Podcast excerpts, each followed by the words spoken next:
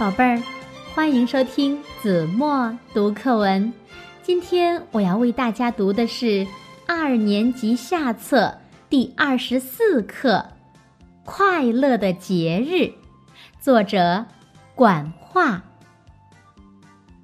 小鸟在前面带路，风儿吹着我们，我们像春天一样。来到花园里，来到草地上。鲜艳的红领巾，美丽的衣裳，像朵朵花儿开放。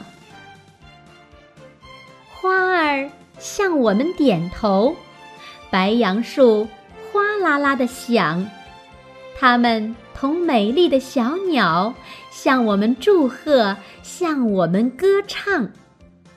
他们都说：“有了我们，可爱的祖国就更有希望。”感谢亲爱的祖国，让我们健康的成长。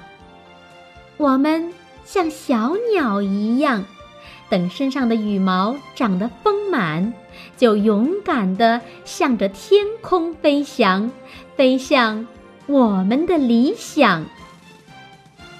唱啊，跳啊，敬爱的老师，亲爱的伙伴，让我们一起度过这快乐的时光。